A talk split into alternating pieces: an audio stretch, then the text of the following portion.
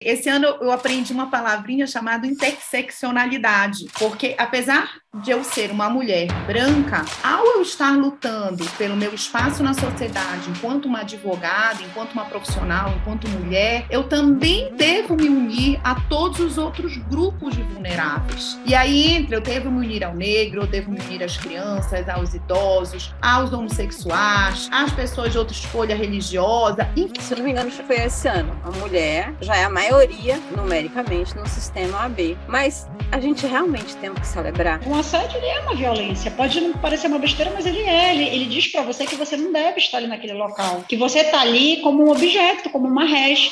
Nós somos pessoas, somos seres humanos, sujeitos de direitos.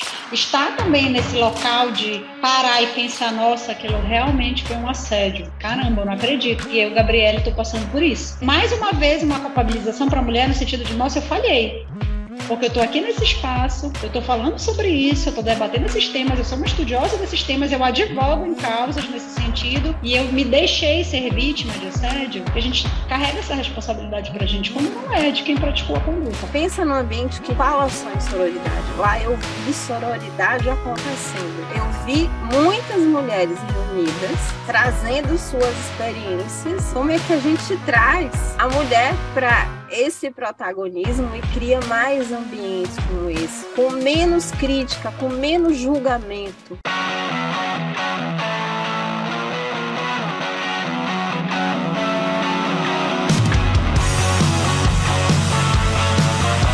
Olá, doutores! Muito bem-vindos a mais a esse episódio do DVCast. E esse episódio vai trazer uma pauta feminina, afinal, gente, nós estamos né, na semana que celebramos o Dia da Mulher Advogada, né? E você sabe que eu estou muito bem acompanhada aqui hoje para falar desse assunto. Aqui ao meu lado, eu estou com a doutora Luciana Pou, a doutora Luciana, que é advogada, que é professora, que é vice-presidente da OAB Pará, tem um currículo assim extenso, né? Uma pessoa que dedicada ao tema, líder de movimento, e a doutora Gabriele Mauês. Mauês, né, Gabi? Que também, é, é. que também é advogada, né? é sócia do Moura Furtado Mauês Advogados Associados. Ele é, tem uma pauta dentro, ela defende uma pauta também muito feminista, da advocacia feminista, e tá, é presidente da Comissão de Mulheres Advogadas da OAB Pará. Então, assim, como é que vocês estão? Pessoas lindas, um abraço, saudade grande de vocês. Como é que vocês estão? Fala aí pra gente. Tudo bom, Dani? Tudo bom, Gabi? Muito bom a gente estar se reencontrando, mesmo que de forma virtual. É, depois que tivemos a oportunidade de estarmos juntas, né, num, num encontro lindo na cidade de Parauapebas, na nossa subseção da OAB de Parauapebas, em, em setembro, né? Em setembro desse ano, parece que foi ontem, mas já faz alguns, alguns meses. É, estamos aqui vivendo essa semana do Dia da Advogada, vivendo essa semana tanto com atividades como com a rede social sendo movimentada aí por várias pautas. Pauta essa que a gente não se esquece em nenhum dia e não podemos esquecer, ainda mais nós que estamos, por opção, obviamente, ocupando espaços de gestão e de lideranças dentro do sistema OAB.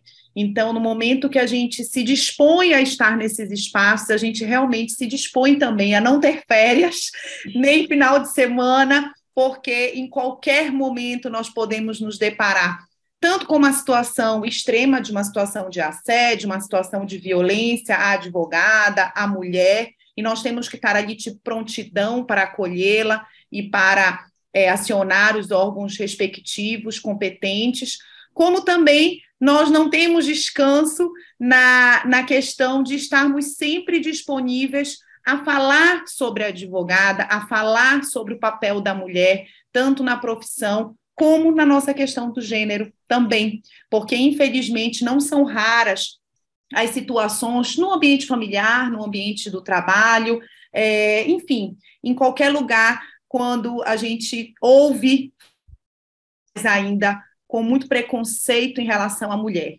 E nós, de forma educada, devemos sempre nos manifestar.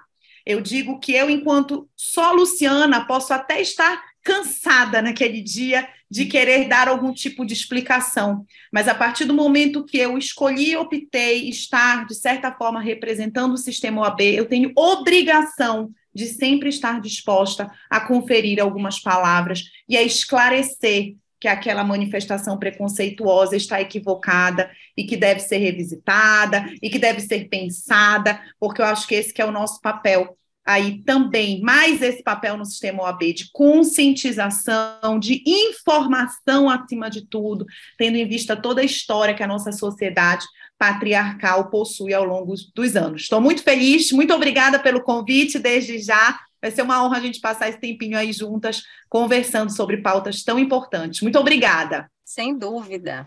Gabi, você, vamos lá, como é que você está?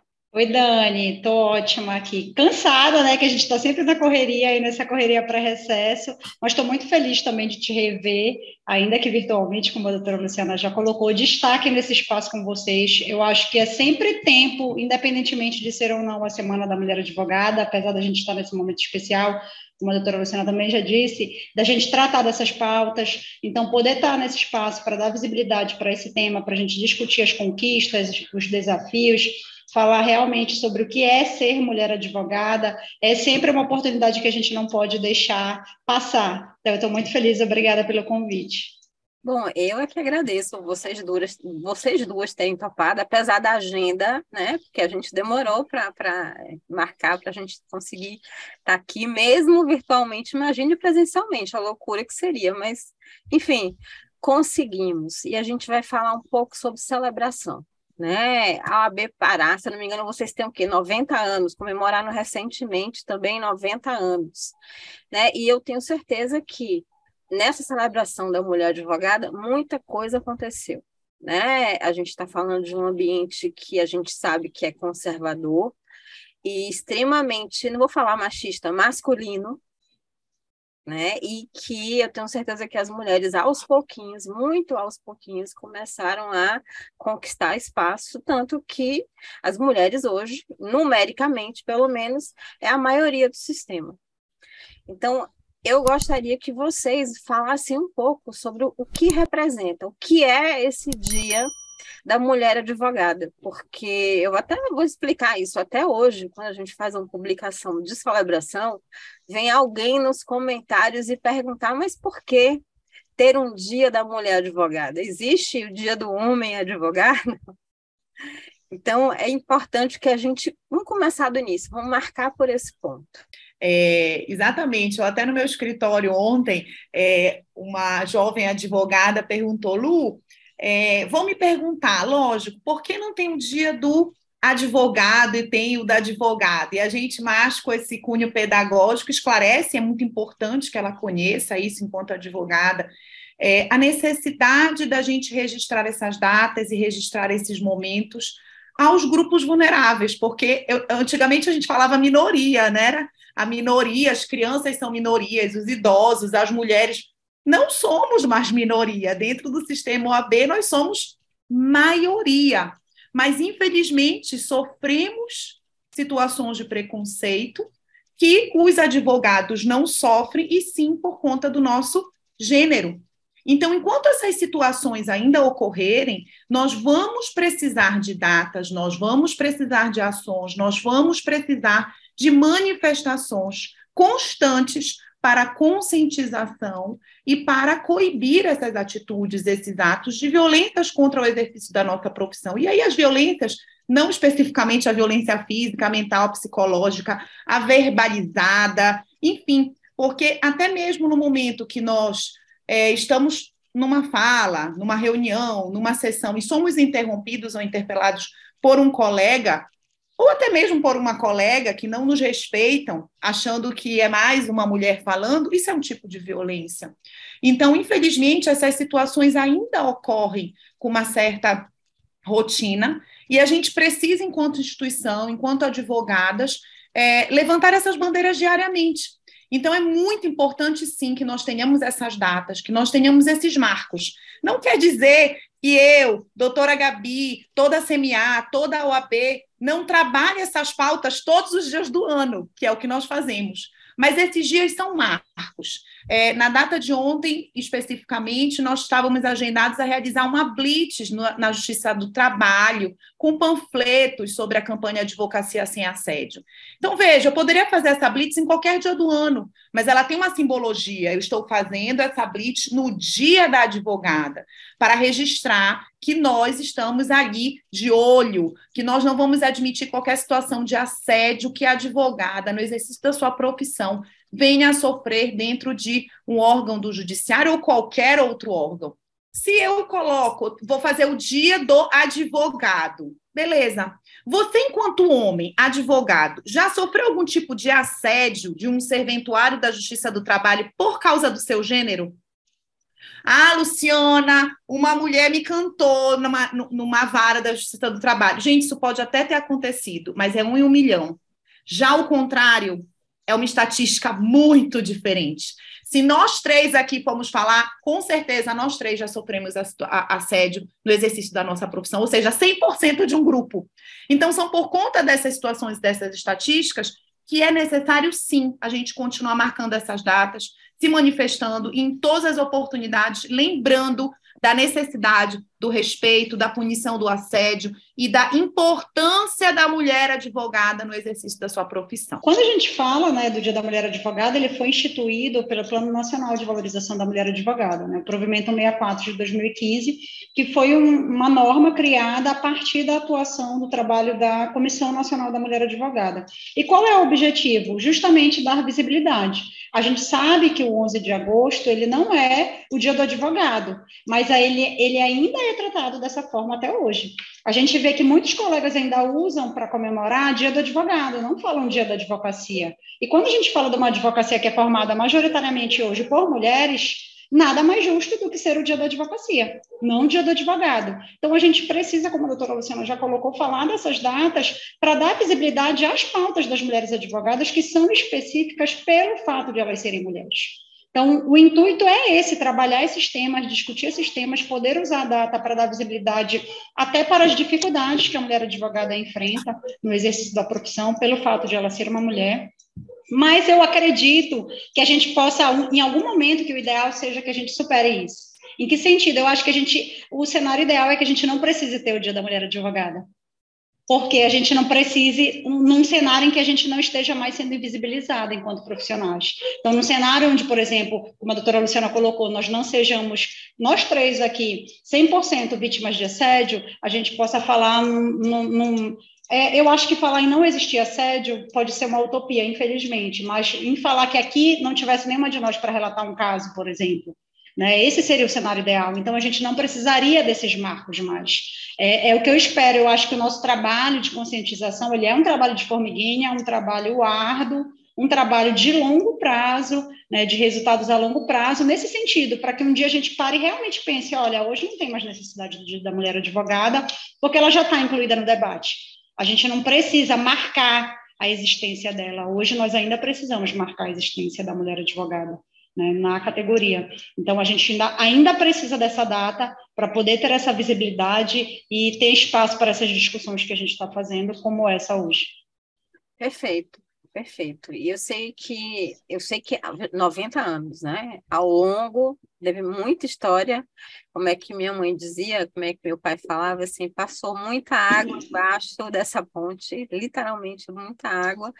E recentemente eu até corrigi uma publicação de uma OAB aqui na Bahia que equivocadamente colocou é, o nome da primeira advogada e eu falei assim, não, para, muda, porque esse ano houve o reconhecimento da primeira mulher negra advogada, uhum. que inclusive veio antes. Então, eu queria que é, a gente também falasse um pouco disso, porque não basta falar de pauta feminina, tem que falar da pauta feminina e também de algo que é extremamente apesar de vocês, de vocês advogados serem defensores de direitos, né, parece que essa parte da história ela foi muito manchada, que é a questão do, do racismo, né? Então não basta falar da mulher advogada, a gente precisa falar também sobre a mulher negra advogada.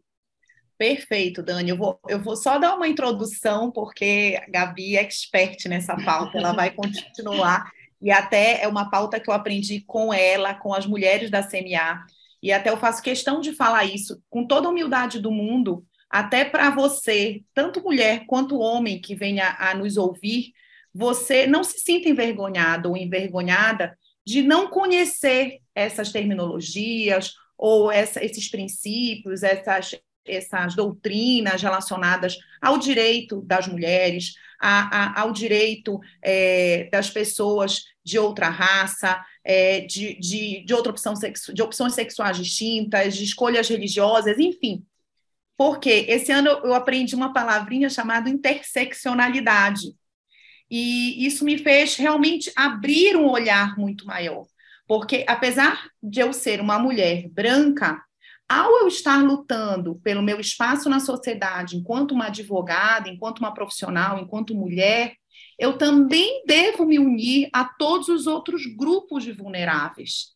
E aí entra, eu devo me unir ao negro, eu devo me unir às crianças, aos idosos, aos homossexuais, é, às pessoas de outra escolha religiosa, enfim. Eu preciso ter esse olhar para todos esses grupos, que é justamente uma crítica, está inclusive do meu lado esse livro aqui oh, da Angela Davis, que é um clássico, né? Que é Mulheres, Raça e Classe.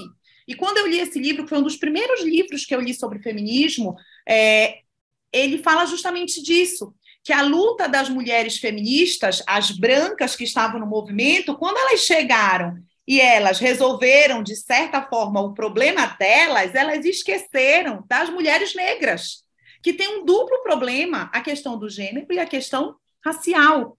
Então, é uma dificuldade aqui. Nós três somos mulheres brancas. E aí, nós já tivemos, sofremos alguma situação de preconceito em razão da nossa cor? Eu nunca sofri, vou ser bem sincera para vocês. Mas isso não me dá o direito de esquecer a mulher negra e de estar de mãos dadas com ela também, para tanto lutar pela questão de gênero, como, junto com ela, lutar pela questão de gênero e pela questão racial. Então, isso é muito importante de ser falado, de ser lembrado, e para as pessoas que estão nos ouvindo, que queiram estudar mais sobre o assunto, leiam aí essa obra e outras que tem no mercado, fantásticas, porque quando a gente abraça essa causa, a gente abraça todo mundo que está junto em relação à vulnerabilidade. Mas a Gabi aí vai continuar explicando melhor essa tecnicidade que ela me dá aula todos os dias. Né, olha, a... olha que responsabilidade, Dani, que ela está me colocando. É, é, a gente vai aprendendo junta, né? A gente está junto aí nessa caminhada para aprendermos juntas. É, eu acho que quando a gente fala de interseccionalidade, primeiro a gente precisa lembrar é, a importância disso e do que, que a gente está falando. Né? É como a doutora Luciana já pontuou, nós aqui somos mulheres brancas, então nós estamos numa camada de privilégio, né? nós estamos envoltas em privilégios que outras mulheres diferentes de nós não estão. E a interseccionalidade é justamente reconhecer que as outras mulheres, que, por exemplo, não são brancas, mulheres não brancas, mulheres negras, mulheres indígenas, elas vão ser atravessadas, além das questões de gênero, pelo racismo. E nós não podemos ignorar isso. Você falou, Dani, no comecinho, ah, a Gabi tem uma atuação é, numa pauta feminista, né? Eu sou demarcadamente assim. A CMA, não por minha causa, já era antes uma gestão que se denomina assim, porque a gente entende como fundamentais usar essas teorias feministas, inclusive as teorias feministas negras, para poder reconhecer as desigualdades que marcam a existência de mulheres e que não existe uma mulher universal. Então, a doutora Luciana já falou sobre isso. É, quando a gente estava falando lá atrás de luta por direito das mulheres, por exemplo, de direito ao trabalho, a gente tem as mulheres negras que estavam sendo escravizadas séculos antes. Né? Então, elas já trabalhavam, né? já eram exploradas para o trabalho. Então, de que mulheres a gente está falando? Para a gente realmente faz, falar em equidade de gênero, por exemplo, a gente não pode ignorar isso, porque senão vão só ser as mulheres é, brancas nos espaços. E aí a gente tem um exemplo aqui. Por que, que nós três estamos aqui conversando hoje? Por que, que não tem uma colega advogada negra? A gente precisa se perguntar sobre isso. Esse é nosso papel é, enquanto mulheres que defendem esse tipo de pauta. E aí eu acho, eu, é, é, assim, para nós, enquanto CMA, é uma vitória muito especial o reconhecimento da Esperança Garcia como a primeira mulher advogada. Ela, né, ela não foi reconhecida como a primeira mulher, primeira mulher negra advogada, mas como a primeira advogada do Brasil. Isso tem uma simbologia muito significativa. Que a gente não pode ignorar, porque a Esperança Garcia era uma mulher negra escravizada lá no século XVIII, né, que vivia numa fazenda na capitania, onde hoje é o estado do Piauí, e que com pouco letramento que ela tinha, ela conseguiu fazer uma carta denunciando as violências que eles sofriam né, para o governador da capitania. Então, nós tínhamos uma mulher que estava numa condição de extrema vulnerabilidade, ela não era só uma mulher naquela sociedade onde mulheres não tinham direitos civis básicos, mas ela era uma mulher escravizada, né? E ela fez essas denúncias, então ela teve essa preocupação, ela atuou realmente como uma advogada, né? Fazendo esse mistério que a gente que a gente esquece às vezes, a gente recebe a nossa carteira que é tão sonhada e acaba esquecendo de fazer a defesa de direitos fundamentais. E hoje desses grupos, por exemplo, vulnerabilizados, né? Então, é, é, é, a gente lá na CMA já trabalha a pauta da Esperança Garcia, eu gosto sempre de citar o nome dela. Quando a gente tem posse de novas colegas, a gente sempre conta a história da Esperança Garcia, porque infelizmente ela foi invisibilizada. Então, o reconhecimento pelo Conselho Federal né, dessa mulher negra enquanto a primeira advogada brasileira nos diz muito, principalmente porque nós somos um país em que estatisticamente a maioria da população é negra. Então isso precisa estar representado na advocacia, porque quando a gente olha para a advocacia nós só vemos pessoas brancas, né, a maioria de pessoas brancas, a gente precisa se perguntar sobre isso. E esse reconhecimento da Esperança Garcia pelo Conselho Federal, ele vem em resposta a isso, para nos mostrar que as pessoas negras não podem seguir sendo invisibilizadas né, que elas estão aí, precisam ocupar esse espaço.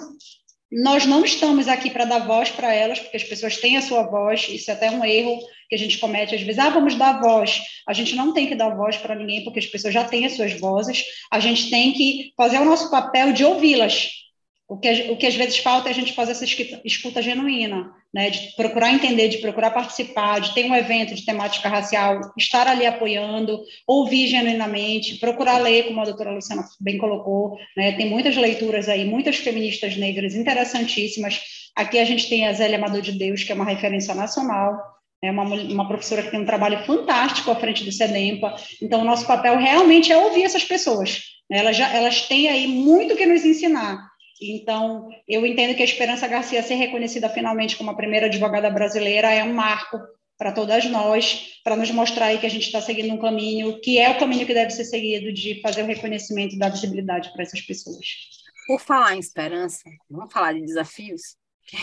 vamos falar de desafios, que a gente fala muito, né? E todo mundo aqui gosta de falar, mas a gente fala bastante sobre a atuação da mulher na advocacia, mas assim, na prática, de fato. Vamos falar um pouco, vamos colocar os pingos nos is, literalmente. Que desafios essa mulher tem enfrentado no dia a dia, mulher advogada no dia a dia do seu trabalho, que a gente sabe que são muitos. Né? A gente estava até no início aqui, a gente estava conversando antes, se você não começasse a gravar, a gente já ia adiante. Já ia gravar sem querer, né? Então é importante colocar quais são os desafios mesmo no dia a dia de uma mulher advogada que a gente precisa, digamos assim, olhar para ela com mais carinho. Por que, que eu estou colocando isso? Semana passada eu trouxe também a conselheira federal para falar sobre uh, as prerrogativas. E sem querer, querendo, a gente chega na questão também da mulher que é lactante, né, da mulher advogada que é lactante, e quando ela tem as prerrogativas delas violadas.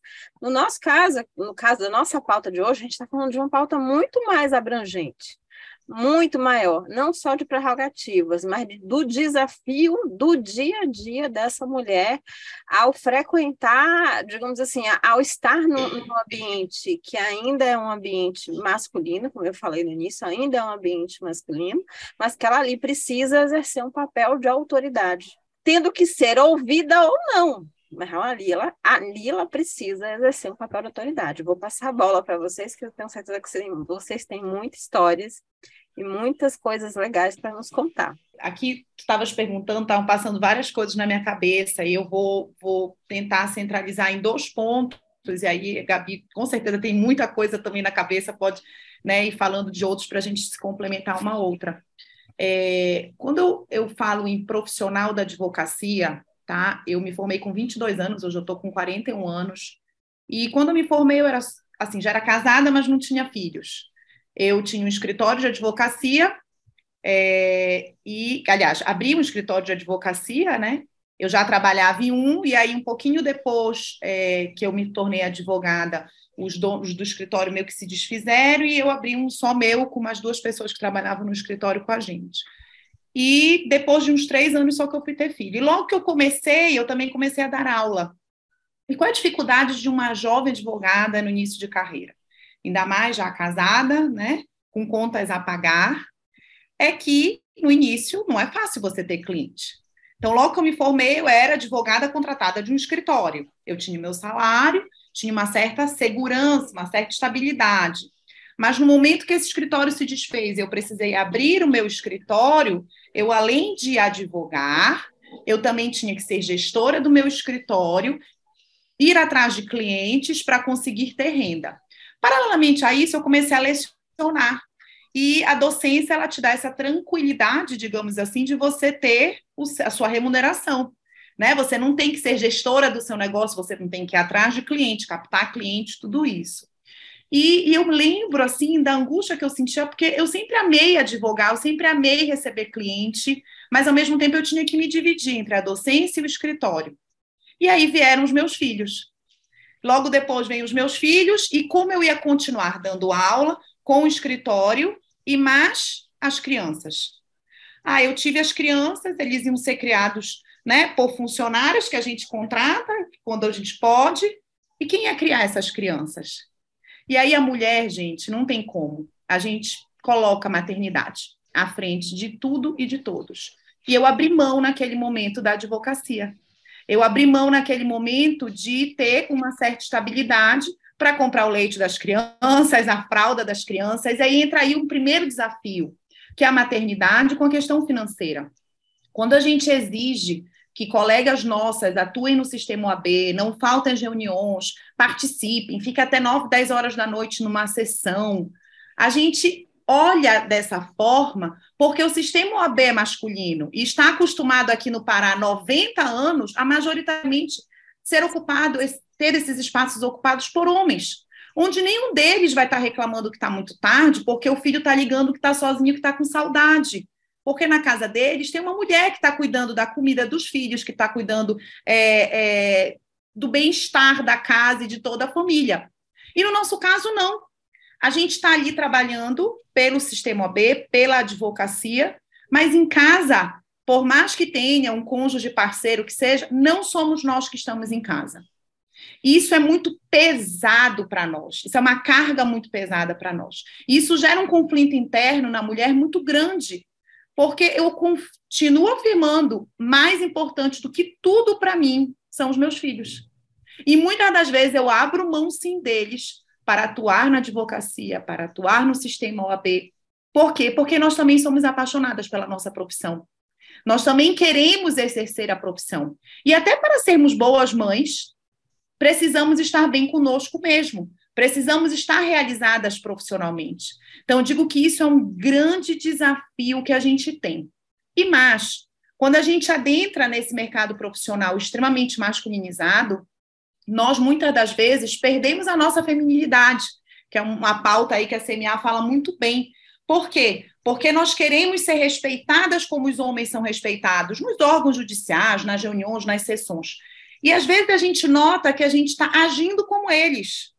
E a gente tem que dar uma parada, dizer não. Eu lembro quando eu me formei que o nosso, a nossa vestimenta eram ternos.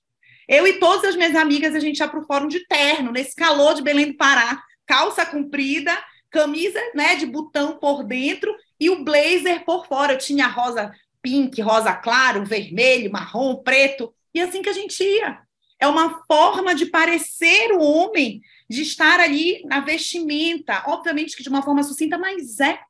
Só que a gente vai adquirindo uma certa maturidade profissional e vai vendo assim, não, eu estou nesses espaços, eu ocupo essa profissão, mas eu tenho que atuar com a minha feminilidade, com as características do meu gênero. Só que isso não é fácil no início. No início, a gente vai aprendendo a adquirir essa maturidade e essa segurança.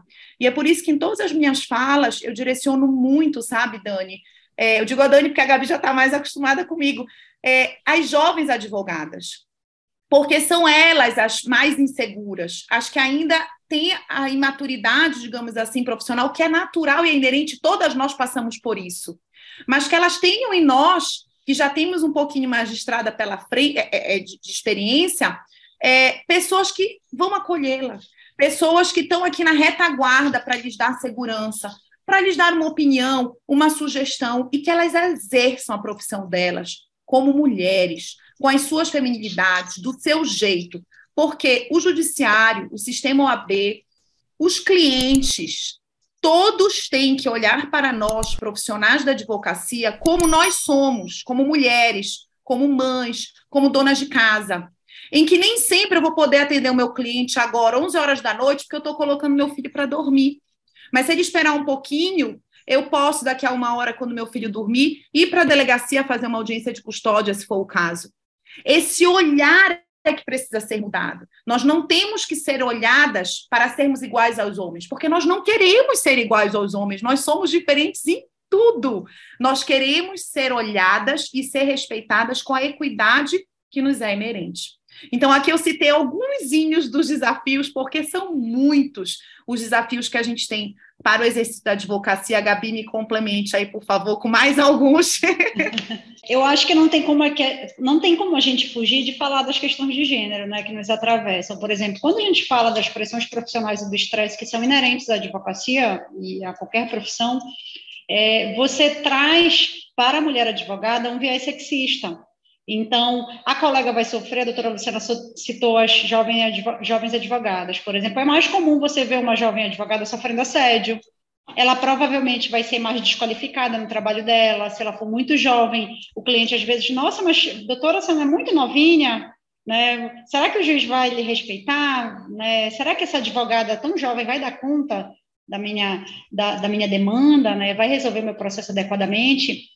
E a gente não vê tanto isso nos colegas advogados, é aquilo que a gente conversou no início, eles precisam de muito pouco para se inserir até no mercado de trabalho. Né? Essa é uma das questões. E aí, quando a gente fala de desigualdade de gênero, a gente fala dessa sobrecarga que a doutora Luciana já colocou bem, né? dessa divisão sexual e social do trabalho, em que a mulher acaba ficando socialmente responsável pelas tarefas domésticas, pelo cuidado dos filhos, ainda que essa mulher tenha uma rede de apoio, que ela possa pagar por isso ou não, mas ela fica com essa carga mental. Né? Quem é que está ali na reunião, mas está preocupada se a criança já está dormindo? Quem é que está ali atendendo um cliente, mas está vendo se tem que fazer supermercado, o que, que vai ser feito no almoço, quem vai buscar o menino na escola? Essa preocupação, essa carga mental, ela acaba ficando sobre a mulher. Isso prejudica o desenvolvimento dela na carreira, ela acaba se afastando. E aí, quando a gente fala de sistema OAB, também, porque o sistema ele não é pensado para a mulher. A doutora Luciana já bem colocou isso. Então, você vai estar numa sessão. Eu me lembro que a doutora Cristina sempre falava sobre isso, doutora você deve lembrar, que ela fazia que as sessões na gestão passada elas começavam à tarde. Então, às vezes, a sessão ia até meia-noite. E aí as mulheres iam indo embora porque não tinham condição de ficar até tão tarde. E ela falou que muitas vezes ela ficava e as pessoas falavam, mas e o teu filho? Ninguém pergunta isso para um homem. Então, é até uma forma de dizer para aquela mulher que aquele lugar não é o dela. Né? Esse sistema está sendo pensado para ela é, lá, aqui na UAB Pará, na sede, a gente, a gente, a partir de uma reivindicação da CMA na gestão passada, foi colocado fraudário em 2019.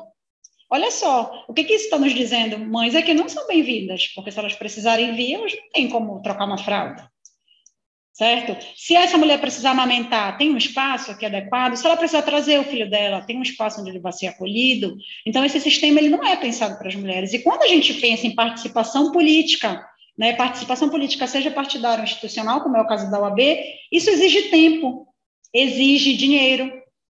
E aí, como é que eu vou ter dinheiro e ter tempo se eu estou ocupada com minhas tarefas domésticas, se eu estou ocupada com cuidado com meus filhos, se eu estou ocupada precisando me qualificar ainda mais para conseguir me inserir no mercado de trabalho, para conseguir uma promoção na minha carreira, né, para conseguir alcançar aquela sociedade ou aquela coordenação no escritório de advocacia que eu integro. Então, a gente tem vários desafios aí que vão se acumulando pelo fato de você ser mulher. O próprio assédio. Né? O assédio é uma realidade. As estatísticas internacionais, mas que é, contemplam inclusive o Brasil na pesquisa, mostram que uma em cada três advogadas sofreu ou sofre assédio sexual. A gente já falou sobre isso aqui, que aqui nós três provavelmente temos histórias. E isso é um limitador para a carreira. Então, a mulher advogada, ela precisa, para além de passar na prova da OAB, né, ela precisa estar sempre se posicionando e sempre provando algo, porque você precisa, enquanto mulher, sempre estar provando ser qualificada, ser digna de ocupar aquele espaço. Né? Para um homem, basta ele tirar a carteira. Ele, né, ele vai ter uma dificuldade ali no começo se ele não tiver né, alguém por trás para conseguir um cliente, ele pode ter, mas dificilmente vai ser questionado pelo fato de ser homem, é, se ele pode dar conta daquela demanda, né? Se o que, que vão achar de um advogado tão jovem? Normalmente, pelo contrário, isso é elogiado. Quando a gente olha né, e faz a comparação, o colega, nossa, você é tão jovem, já é advogado, muito inteligente, né? Formou cedo, deve ser muito estudioso, que legal. Quando é uma mulher, mas doutora, a senhora é muito novinha, não vão achar estranho, né? Ah, tem aquele é. mito, por exemplo, da advogada criminalista. Ah, vai dar conta de ficar trabalhando com processo criminal? Né? Coisas que a gente não vê para os colegas, ainda que eles sejam jovens ou não. Isso, não. isso não vem ao caso quando eles são homens. Então, esses vieses aí, eles vão nos atravessando, se tornando realmente desafios para o nosso desenvolvimento na carreira novinha é sinônimo de inexperiência, que é sinônimo de incompetência. Isso vai diminuindo a mulher. Vocês estão falando aqui, eu viajei, literalmente, eu viajei no tempo. Lembro de ter que levar meus filhos para minhas aulas de pós-graduação, levar mesmo os dois. E tem que pedir para, pelo amor de Deus, não façam bagunça, fiquem quietinhos. Eu só estou lembrando porque a aula de pós-graduação no sábado, né, gente? aqueles dias assim que a gente não tem quem deixar, e aí? Fica em casa ou vai? Fica ou vai? Fica ou vai? Enfim. Vocês estão falando, eu estou aqui só lembrando. Gente, nós começamos essa conversa falando que hoje, se eu não me engano, acho que foi esse ano, a mulher já, já é a maioria numericamente no sistema AB. Mas a gente realmente tem que celebrar, a gente tem que comemorar perguntar, fazer essa reflexão aqui junto com vocês. Eu sou uma pessoa positiva, eu gosto de positividade. Então, eu vou começar dizendo que eu é, me sinto assim é, bem em achar que nós tivemos algumas conquistas, sim. A própria paridade que fez com que as eleições do ano passado exigisse, de certa forma, que todas as chapas é, concorrentes tivessem metade de cargos ocupados por mulheres, já é uma vitória. Há uma grande discussão em relação à paridade, é, de algumas mulheres serem contra, serem favoráveis, mas acho que nem cabe a gente entrar aqui nessa questão, até porque eu acho que ela foi necessária. Talvez se não tivesse, levaríamos muitos anos até que as pessoas, por livre e espontânea vontade, colocasse metade das mulheres ocupando esses espaços, né? Então foi uma imposição, uma certa ação afirmativa, digamos assim, mas que deu nesse resultado. Hoje o sistema OAB é constituído por metade dos espaços ocupados por mulheres. Isso é uma vantagem? Isso é uma, uma, um ponto a ser comemorado? Acho que sim. A questão que vem depois dele, e que aí eu coloco algumas críticas, né? E acho que foi o que nós sentimos esse ano. A gente já pode falar aí um pouquinho do balanço desse ano de 2022, porque é um balanço de um ano de gestão é, utilizando o critério da paridade, um ano de gestão com metade dos espaços ocupados por mulheres. E o que eu comecei a perceber, conversei muito com a Gabi, com a CMA sobre isso, logo no primeiro semestre, é que apesar dos espaços terem, estarem ocupados por mulheres, ou seja, era para nós estarmos na OAB nos eventos e metade daquelas pessoas do público serem mulheres, serem nossas colegas de gestão. E não era isso que ocorria. Metade do, das falas fossem de mulheres, e também não era isso que ocorria. Isso foi chamando atenção, por quê? Porque é como se a paridade não estivesse sendo efetivada neste, neste quesito foi efetivada quando eu coloquei numericamente um número de mulheres igual, igual ao dos homens. Mas não é isso que a paridade quer. Não é apenas esse, essa quantidade, é a qualidade. É a não é só numérica, né, doutora? Exatamente, não é, não é só numérica. Perfeito, Gabi. Então, aí foi quando eu chamei Gabi, chamei CMA, né? A gente fez essa constatação. O que, que a gente pode fazer? Vamos ver quais são as dificuldades que as mulheres estão tendo de estar aqui no dia a dia. E aí, várias das dificuldades são essas que a gente acabou de falar, né? Que são dificuldades inerentes ao exercício da profissão, mas que são dificuldades também inerentes à possibilidade da gente estar nesses espaços públicos. Porque, como eu também estou aprendendo aí esse ano, acho que meu sinal está ficando um pouquinho fraco, não, voltou. É, nós fomos educadas e criadas para a esfera privada. Para cuidar da casa, para cuidar dos filhos, para cuidar da família. E sempre quem vai ocupar esses espaços públicos são os homens. Então, no momento que a gente passa a ocupar os espaços públicos, mas também tem que cuidar dos espaços privados, nós não estamos preparadas em vários cenários, até na questão da fala, da oratória. Nós temos receio, nós temos insegurança. Então, nós notávamos nas sessões do conselho que poderia até ter um número significativo de mulheres, quem mais falava? Os homens. E foi muito engraçado, eu acho que eu mencionei, não sei se você lembra, recorda, Dani, lá no nosso encontro de liderança para Opebas, eu mencionei isso, que eu comecei a chamar as conselheiras, mulheres, e dizer assim: vocês têm que falar na sessão do conselho, não pode. E elas mencionavam assim, mas doutora, os homens vão lá um para elogiar o voto do outro. Eu disse, então vamos nos elogiar. Só que eu falei aquilo de uma forma bem empírica, do que eu achava. Se não tiver o que falar, elogia, mas fala. Mas vamos marcar presença. E eu estava em Brasília é, assistindo uma palestra de uma francesa, Gisele, esqueci o sobrenome, também nem ia conseguir pronunciar. E ela falando da, da, do livro dela, ela lançou um livro né, de mulheres subversivas, essas mulheres que vão para o espaço público, essas mulheres que fazem algo que esperam que elas não façam, enfim. E eu fiz essa pergunta para ela: o que fazer? Tá certa essa orientação que eu estou aí falando com as minhas colegas conselheiras? Para minha surpresa, ela disse: é isso mesmo. Nós, mulheres, estamos entrando no jogo. O jogo é jogado pelos homens há muitos anos. Então, a gente tem que entrar no jogo jogando como eles. Aos poucos, a gente vai mudando as regras do jogo. Porque aos poucos eles vão vendo que as nossas regras do jogo, enquanto mulheres, talvez sejam melhores. E juntos nós vamos mudar a regra do jogo. Mas enquanto não tiver essa maturidade de mudança, a gente tem que entrar no jogo e jogar como eles. Obviamente, levando para outras palavras, entrar na sessão do conselho e elogiar uns aos outros, sim, até que as pessoas cheguem e vejam, poxa, eu não vou perder o tempo ficar elogiando, usando o microfone quando eu tenho uma pauta imensa. Vamos partir para a parte prática, né? Que é uma característica muito grande da mulher. Ela quer ser objetiva e prática, talvez até porque, né, Gabi e Dani? Que a gente tem hora para né? voltar, né? A gente quer voltar para casa, quer acabar, quer resolver. E talvez por eles não terem essa preocupação, ficam é, ocupando o espaço da pauta com outras questões que não são tão objetivas. Então, eu penso assim que a nossa grande missão, e, e, esse ano é um ano de comemorar também por conta disso, porque a CMA fez um trabalho muito legal, é, todos juntos aí. Foi o encontro de liderança feminina, foi o curso de formação política. Nós trabalhamos, Dani, tanto com formação política para os conselheiros do sistema OAB, para ensinar a questão de gênero para os nossos colegas do sistema, como o curso de formação política para as mulheres as mulheres que estão na gestão, as mulheres advogadas, todas que quiseram participar. Fizemos um encontro de lideranças femininas, então, fora várias outras ações, atividades de palestras, de encontros, de seminários, que nós fizemos com essa finalidade. Eu acho que essa foi a finalidade maior aí. Efetivar a paridade. Não basta sermos números.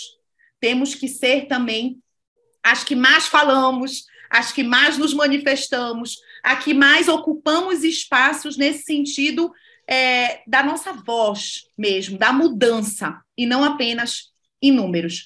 Então, acho que a gente tem mais a comemorar, porque esse nosso trabalho de formiguinha que a Gabi falou antes, ele está sentindo, ele está se modificando, e ele vai, com certeza, modificar esse cenário aí do sistema OAB. Perfeito. Então, eu sou otimista. Gabi. É, eu também, eu, eu, me considero também uma pessoa otimista. Eu acredito que se a gente está trabalhando aí por essas pautas, é porque a gente tem a esperança que a gente vai conseguir algum resultado, ainda que seja muito a longo prazo. Senão não teria sentido né, estar nessa luta, estar nessa caminhada buscar conscientizar e mobilizar outras mulheres, não teria nenhum sentido se a gente não acreditasse aí nesse propósito. Então, eu também acredito no cenário ideal para o futuro. provavelmente não para mim, não para nossas gerações, mas para as das filhas, para as netas, né? Uma geração, é, uma melhor geração para as minhas sobrinhas, por exemplo.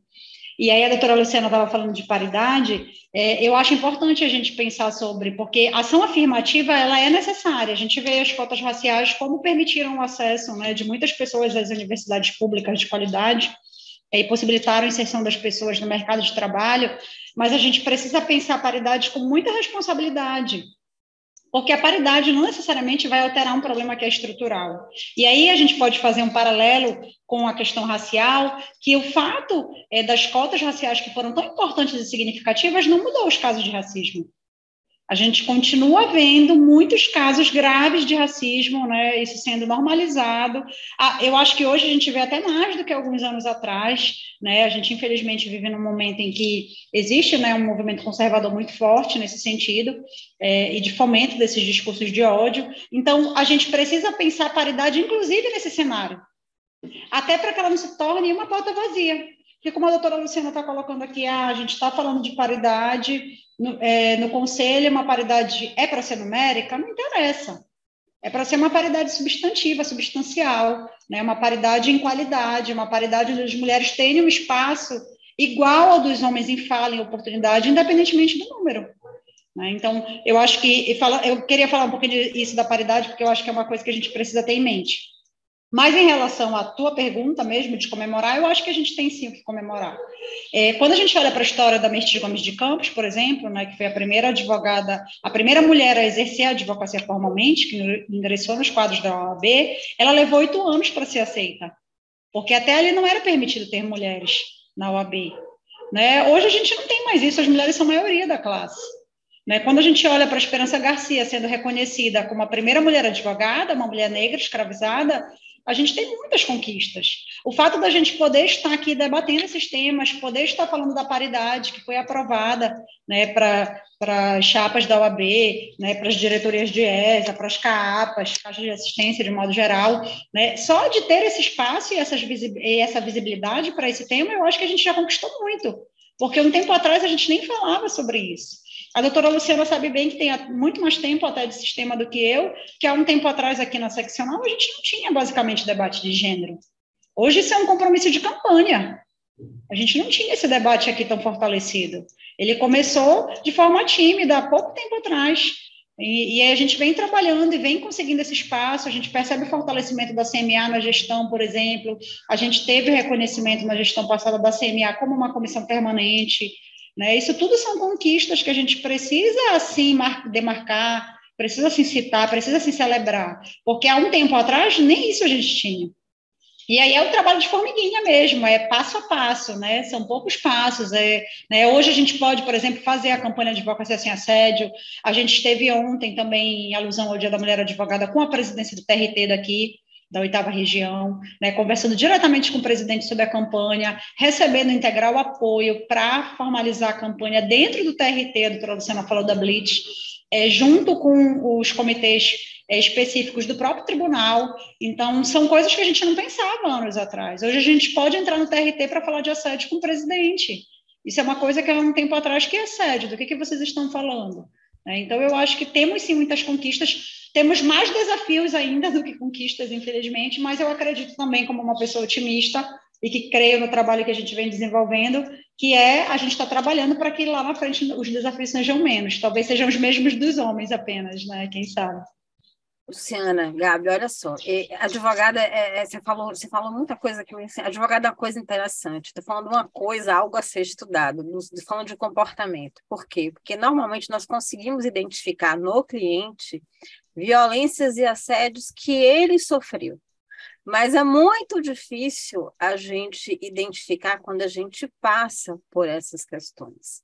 É muito mais complicado e às vezes a, coisa passa batido. E a gente está vivendo num momento em que essas pautas estão sendo mais, vamos dizer assim, divulgadas, ela, ela tem ganhado não só a mídia tradicional, as redes sociais também, as pessoas estão mais encorajadas a expor seus sentimentos, seus assédios, né? embora ainda muito vítimas, vamos dizer assim, de críticas, principalmente de mulheres principalmente somos vítimas, inclusive, das próprias mulheres. E é muito comum a gente ver relatos de advogadas que sofreram violência, sejam isso no dia a dia da sua profissão, sejam delegacias, que acho que na área penal talvez é onde se acumulam muito essas denúncias, você deve, devem perceber isso, na área penal, em presídio, em delegacia, em, to, em todos os ambientes, mas isso também vem extrapolado, inclusive, para ambientes administrativos, ambientes do dia a dia, e assédios às vezes cometidos dentro do próprio escritório, com colegas. É, isso meio que extrapolou muito, muito, muito. Como é que faz para o advogado, as advogadas identificarem mais essas pautas de violência? Como é que faz para, é, digamos assim, a gente prestar mais atenção na gente? O senhor estava falando da roupa, eu lembro que há, há, muitos anos atrás, quando eu ia trabalhar, eu também ia de calça, de terninho e nada mostrando. Por quê? Porque eu não queria dar razão, era meu ambiente de trabalho, eu não queria que nada daquilo passasse antiprofissionalismo. Até que a gente chega na maturidade e fala assim: ah, isso é coisa de executivo, de empregado. Eu, eu sou empresária, eu não vivo, não visto mais terninho. Então, eu me dou o direito de vestir o que eu quero que vai ficar bem em mim. E ficar menos, digamos assim, é menos contaminada com a opinião das outras pessoas. Mas a gente ainda sofre esse tipo de preconceito. Como é que a gente faz para identificar esses tipos de violência e até para se defender dela no momento que ocorre, para pedir ajuda também, porque eu acho que isso faz parte. Ou para chamar atenção das pessoas quando isso está ocorrendo, porque a gente está vivendo um fenômeno, você falou do conservadorismo, mas a gente também tem isso numa veia cultural muito grande, as pessoas acham que pode fazer tudo, e está acontecendo, tá, está, está extrapolando o ambiente do trabalho e está indo, inclusive, em redes sociais, provavelmente vocês já passaram por, por, isso. Você, a gente está expondo fotos nossas em, em, ambientes de trabalho e chega sempre, chega normalmente um engraçadinho Olha como você é linda. Como, e começa nada a ver com que aquilo que a gente está comunicando. Extrapola completamente o que a gente está comunicando. Diga aí, pessoal. Desculpa, eu falo demais, né? Percebendo. Não tem problema, Dani. É, isso, isso é uma questão. Eu quero falar de um ponto que, quando estavas mencionando, me veio, que é a questão da, da palavrinha, né? Que todo mundo conhece aí, a sororidade mas que é muito importante, porque acaba que a gente aqui falou muito, né, da necessidade do sistema OAB nos olhar enquanto mulher com as nossas necessidades, dos homens nos respeitarem, não não sofrer, não praticarem abusos, violências, assédio, é, mas nós temos também que tocar nessa questão das mulheres. Nós, mulheres, de fato, efetivarmos a sororidade nos acolhermos, nos defendermos, porque muitas das vezes a nossa vestimenta é criticada por outra mulher. Os nossos comportamentos são criticados por outras mulheres. Quantos de nós já nos não ouvimos é, uma mulher dizer, mas também olha como ela está vestida e não queria chamar atenção?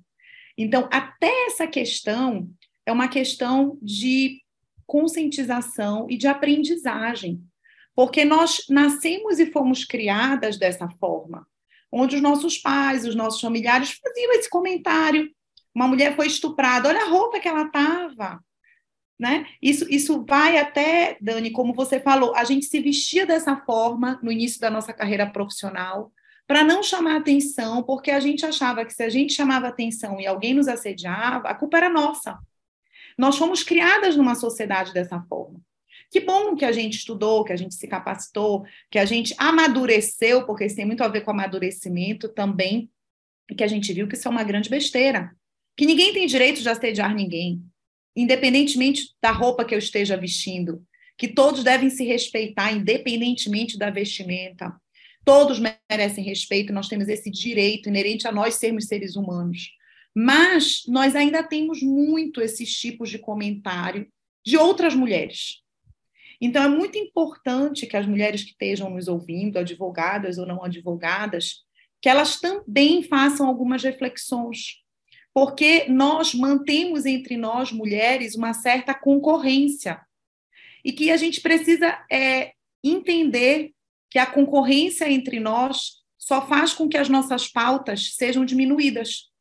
Nós já somos um grupo de vulneráveis. Se nós mesmas nos criticarmos, se nós mesmas nos destruirmos, mais difícil ainda serão as nossas conquistas.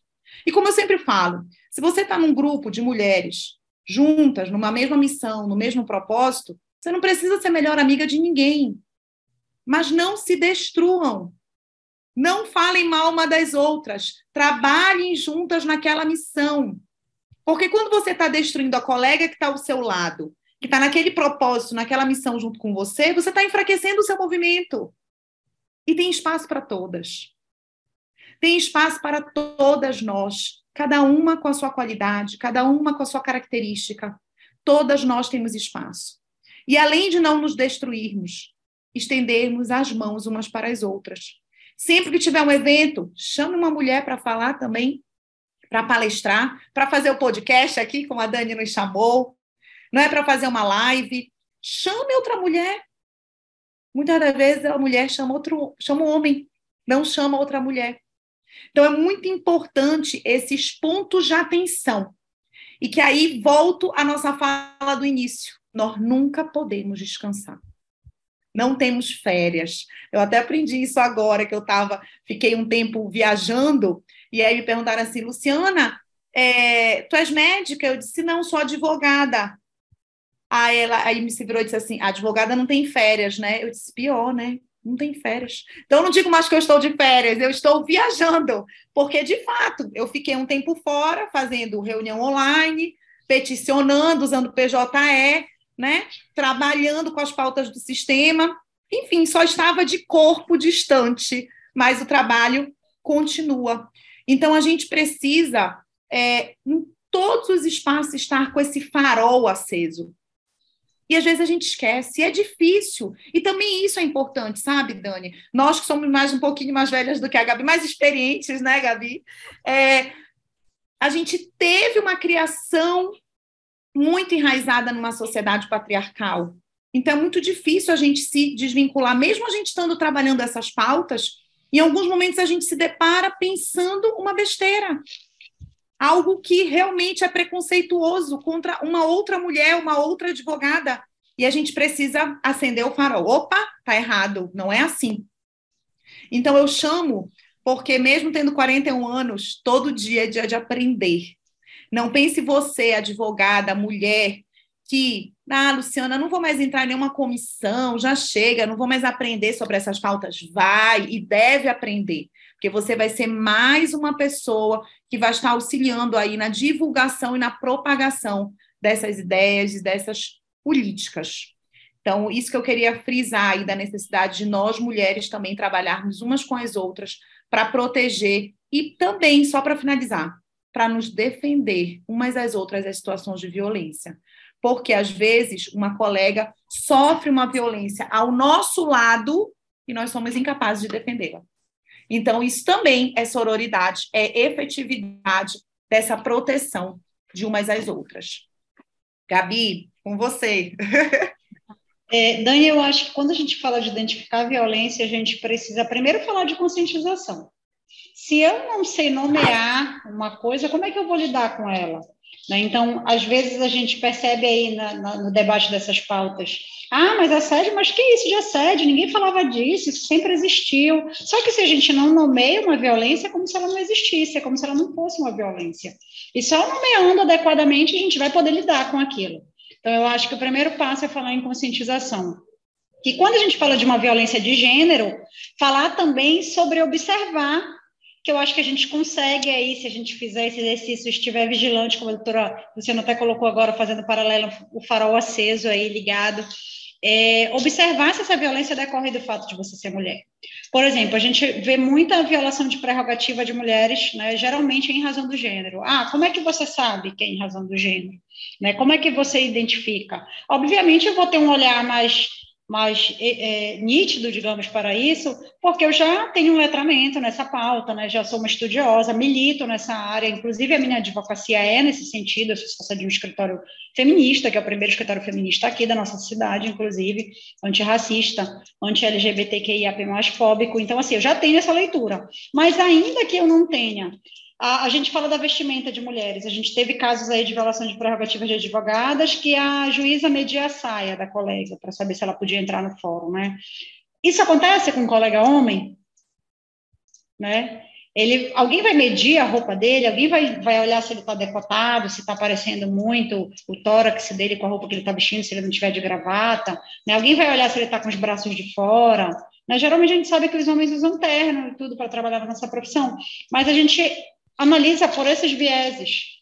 E até quando você fala das regras de vestimenta, porque a gente sabe que a gente deve se vestir adequadamente conforme o nosso ambiente de trabalho. Isso, é, isso não é uma questão, né? Ah, eu vou no fórum, não vou com a roupa que eu vou para balada.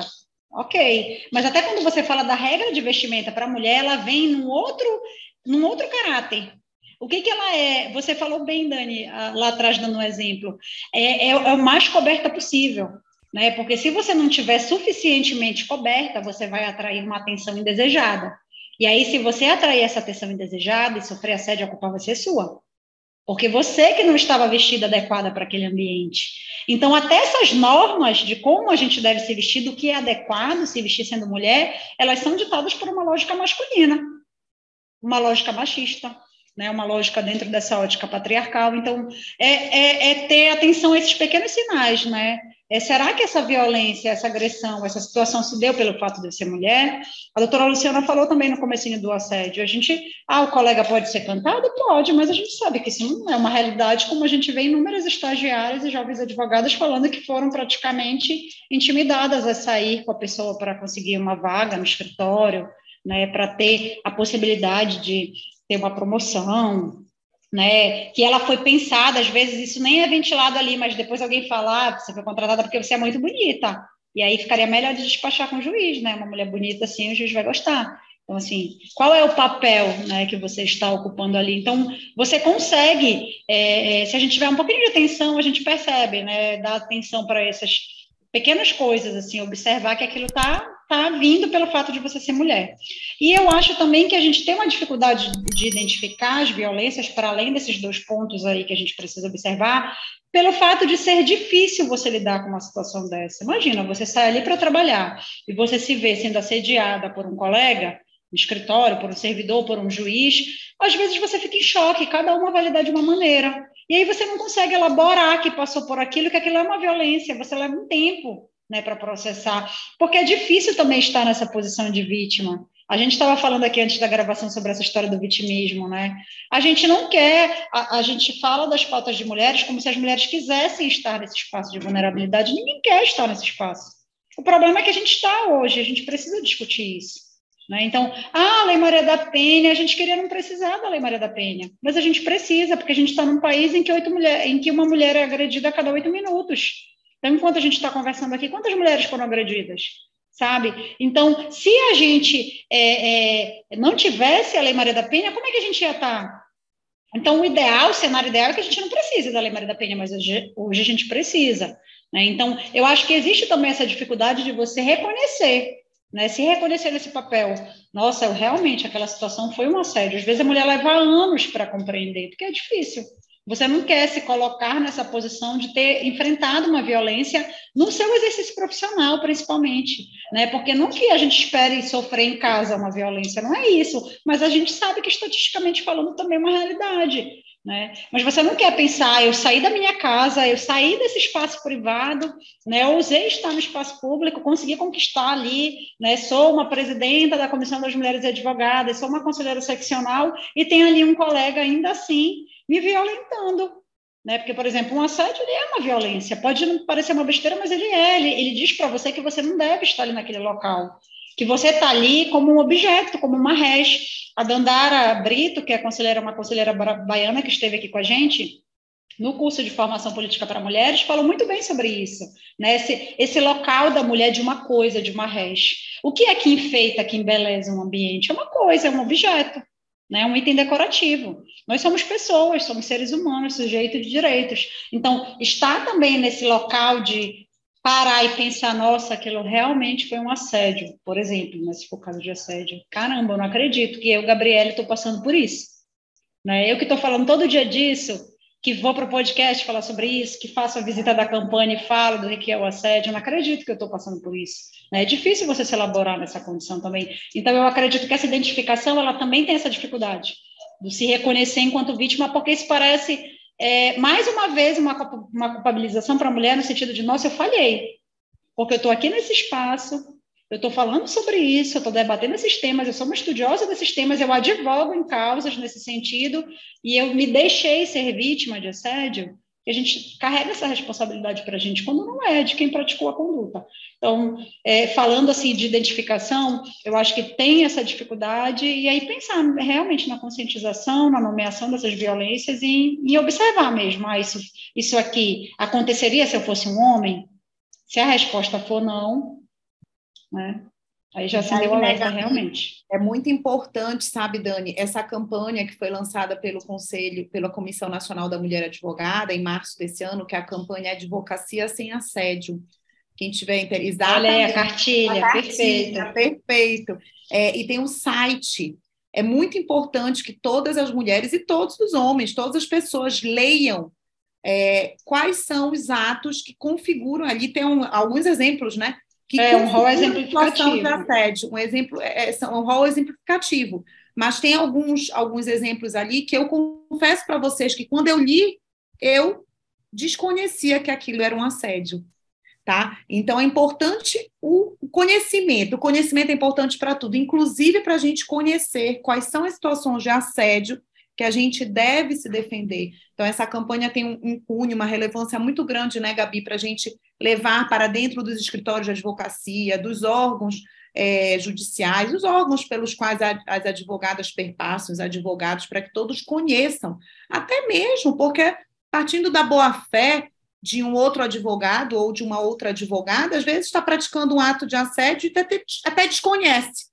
Então, até é bom a gente conhecer, não só para se defender, como também para não praticar esse ato com um, uma outra pessoa.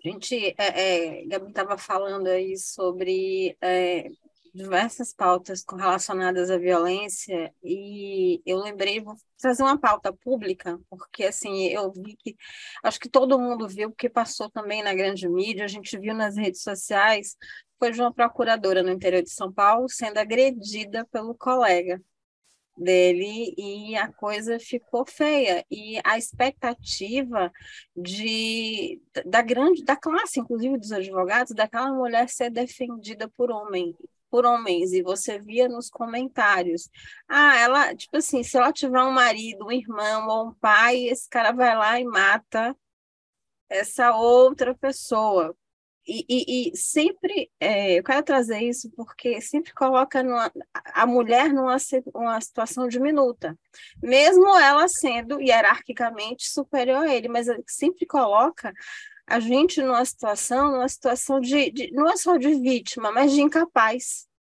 numa situação como essa, incapaz de se defender, incapaz de pedir ajuda, ou algo que a gente fez, mas o que foi, ou então aquele questionamento, o que foi que aconteceu? O que foi que ela fez para provocar a reação dessa pessoa dessa forma? Infelizmente, a gente convive com isso. Estou falando, gente, eu digo o vulnerável, a mulher, é, até os mais idosos também convive com, com essa, com isso, mas quando a gente vê isso dentro de um ambiente de defensores de direitos, isso nos choca. Ainda nos choca. Né? E eu posso dizer uma coisa a vocês, assim, eu cheguei, a gente se viu aí em outubro e eu cheguei aqui sorridente, eu voltei para casa sorridente. E as pessoas me perguntaram, mas foi bom, foi bom mesmo para gente? Olha, maravilhoso, porque pensa no ambiente que você, você falou, Luciana, de sororidade. Não, a gente não fala só em sororidade. Lá eu vi sororidade acontecendo. Eu vi muitas mulheres reunidas, tanto é, tendo voz como falando, trazendo suas experiências, e não, não tem como a gente não se comover, como a gente não ouvir, e quem tem empatia não tem como ficar parado, não tem como, dá vontade de abraçar todo mundo e sair de lá. Assim que eu saí de lá de uma, de uma forma muito leve. E até vendo a Daniela Borges esses dias também, ela fez um vídeo em homenagem ao Dia da Mulher Advogada, também me emocionei com o vídeo, ela falando exatamente dessas conquistas e, e desse papel que a mulher tem para o sistema. Mas, gente, eu preciso perguntar a vocês como a gente cria mais ambientes como esse? Como é que a gente traz a mulher para esse protagonismo e cria mais ambientes como esse? Com menos crítica, com menos julgamento, porque acho que esse é o, a grande questão. A gente precisa ser menos julgada, mais entendida, mais ouvida, sabe? E eu posso dizer que eu saí de lá encantada. Que bom, Dani. A nossa finalidade era essa, né, Gabi? Ao estruturar o evento, ao pensar o evento. Mas eu acho que isso é muito inerente a, a todas nós, principalmente é, o evento foi realizado no município de Parauapebas, né, como tu viste, que é liderado por uma mulher, presidente da subseção, e na subseção tem muitas mulheres advogadas, e elas são um grupo muito coeso, muito unido, muito protetoras. Então, acho que esse sentimento delas meio que se replicou em todas nós, certo? Porque ali não estavam só elas, tinham mulheres do Pará inteiro, algumas que nem se conheciam, porque eu tinha a vice-presidente de Capanema, que é no nordeste do Pará, como eu tinha é, a vice-presidente de, de Redenção, que é o sul do Pará, eu tinha a vice-presidente da OAB de Santarém, que é oeste do Pará, elas nunca se viram e estavam ali, de repente, todas nós, é, como eu disse, não necessariamente precisamos ter nos tornado melhores amigas, mas conseguimos nos entender, conseguimos olhar e ver que cada uma de nós somos diferentes, que cada uma de nós pensamos de formas diferentes. Até eu lembro quando uma disse assim: Eu quero ter a minha feminilidade, a outra disse: Eu não faço questão, e não tem problema. E é isso que é legal. Eu sempre falo: se todos nós fôssemos iguais, a vida seria muito chata. O que é legal é que cada um de nós é de uma forma, somos diferentes. Mas o que importa para a gente ter aquela sensação de unidade, aquela sensação de, de acolhimento, de sororidade, de fato, é a gente estar todas juntas numa única causa. E aí é o que eu falei anteriormente, a gente tem que esquecer se uma tem um defeito, outra tem um defeito, porque todas nós temos. Mas qual é a finalidade daquele, qual foi a finalidade daquele encontro? Qual é a finalidade de nós estarmos aqui conversando? E de todo o planejamento da CMA e aqui para o próximo ano que a gente já está começando a trabalhar, o que a gente vai fazer? Nessa seara, nessa pauta de gênero que está prevista no nosso plano de gestão, da atual gestão do sistema OAB Pará, a finalidade, sim, é de união.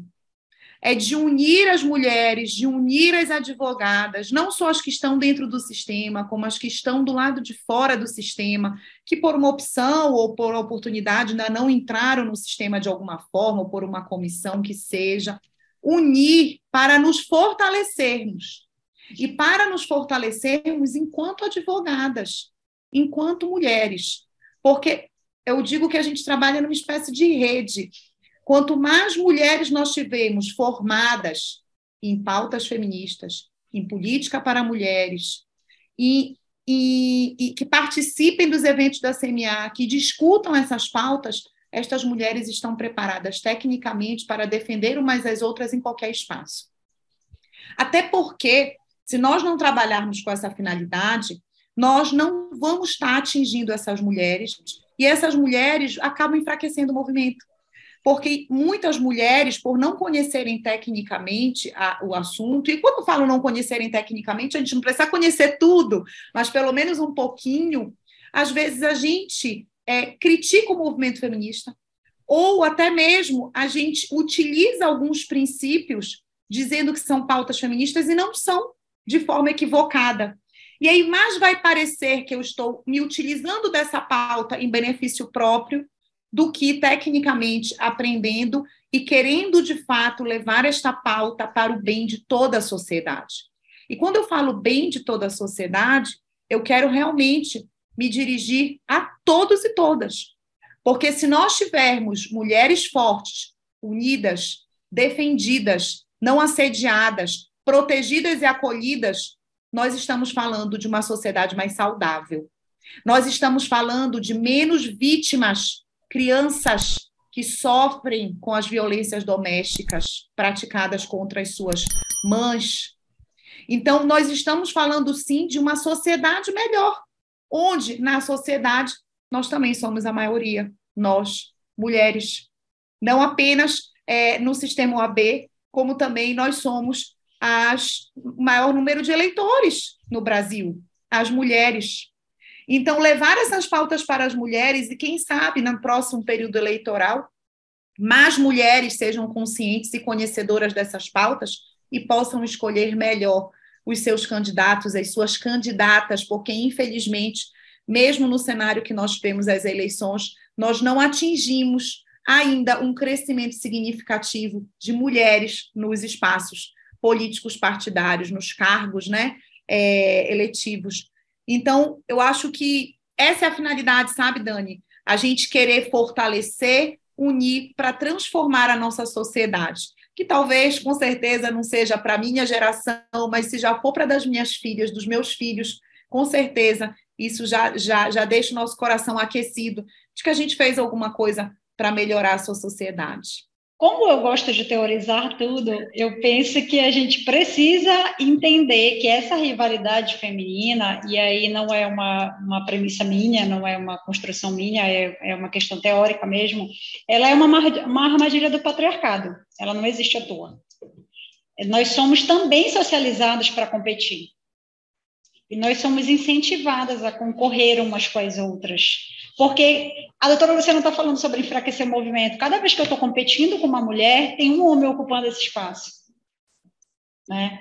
Enquanto eu estou competindo ali, concorrendo com a colega seja profissionalmente, seja numa, na vida pessoal, numa questão. Então, assim, compreender as armadilhas, compreender essa armadilha também do patriarcado. A gente tem uma autora feminista muito importante, a Silvia Federici, que fala muito bem sobre isso nas suas obras. Né, sobre como ela fala, por exemplo, da fofoca, né, do termo fofoca, que a gente hoje é, é uma coisa pejorativa, né, uma coisa ruim, né, não é uma coisa positiva. Mas no passado, fofoca tinha outro significado, estava relacionado com o fato das mulheres estarem ali reunidas, em sociedades em que eram constituídas de forma muito coletiva, onde as mulheres é, faziam os partos umas das outras, auxiliavam uma na criação dos filhos das outras, todo mundo vivia ali em comunidade. No momento em que essas mulheres começaram a querer ter voz, né, a se posicionar, a querer também participar da vida pública, isso virou um problema para os homens. Enquanto elas estavam ali só cuidando da família, cuidando dos filhos, cuidando da casa, estava ok elas serem unidas. A partir do momento que elas quiseram ocupar o espaço público, elas não podiam mais ser irmãs assim, né? É, e aí isso começou a ser marginalizado.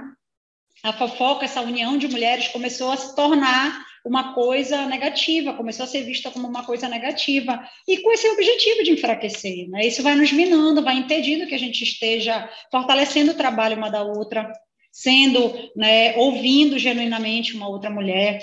E aí é uma coisa que também a gente sempre fala na CMA, olha, nós não precisamos ser amigas.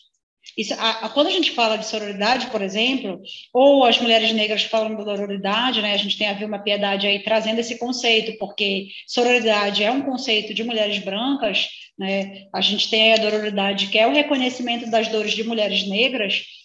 É, quando a gente fala sobre isso, a gente não está falando de amizade. As pessoas acham que a gente está falando de amizade. Ah, mas as mulheres têm que ser mais amigas. Não se trata disso. Mesmo eu não sendo amiga de uma pessoa, mesmo eu não sendo amiga de uma outra mulher, eu posso legitimar a fala dela. Eu posso reconhecer que ela, infelizmente, pode sim ser vítima de violência por ser mulher.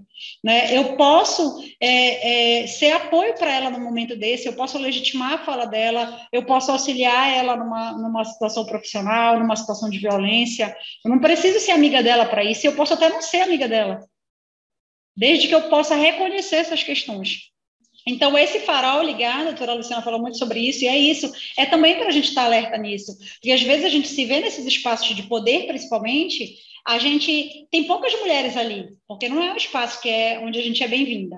Né? A gente já tem poucas mulheres. E aí a mulher que se aproxima dos homens, que cai nessas armadilhas, que acaba optando por estar mais próximas dele, mais próxima deles, às vezes, muitas vezes inconscientemente, porque também é uma questão do patriarcado, então assim, é mais fácil se eu for amiga dos homens, se eu disser amém para tudo que eles falam, né, se eu concordar com tudo, se eu não ficar trazendo aqui polêmicas, né, tentando gerar problemas, questionando as coisas, vai ser melhor para mim. Então, vou ficar aqui caladinha, quietinha aqui, sendo levada ali pelos meus colegas homens. é, é, essa mulher também é vítima dessas questões do patriarcado, né? Ela está, ela tá, na verdade, também sendo uma vítima. Eu só vou conseguir chegar nesse espaço de poder se eu jogar esse jogo né, dos homens. E aí esse jogo dos homens inclui eu excluir outras mulheres, porque não tem espaço para todas nós no cenário atual do jogo dos homens, né? Porque não é um espaço que é pensado para nós. Então eu acho que a gente saber reconhecer, entender que essa é uma armadilha também dessa, dessa sociedade patriarcal em que a gente vive, ela é, isso é fundamental para que a gente possa realmente viver nesse ambiente onde as mulheres tenham voz, tenham fala, sem julgamentos.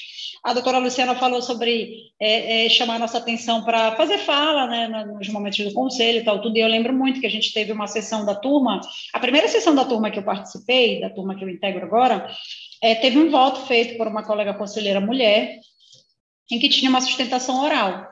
Né? E no momento que o colega foi fazer a sustentação oral, ele foi extremamente rude, assim, realmente grosseiro, questionou a competência técnica da colega.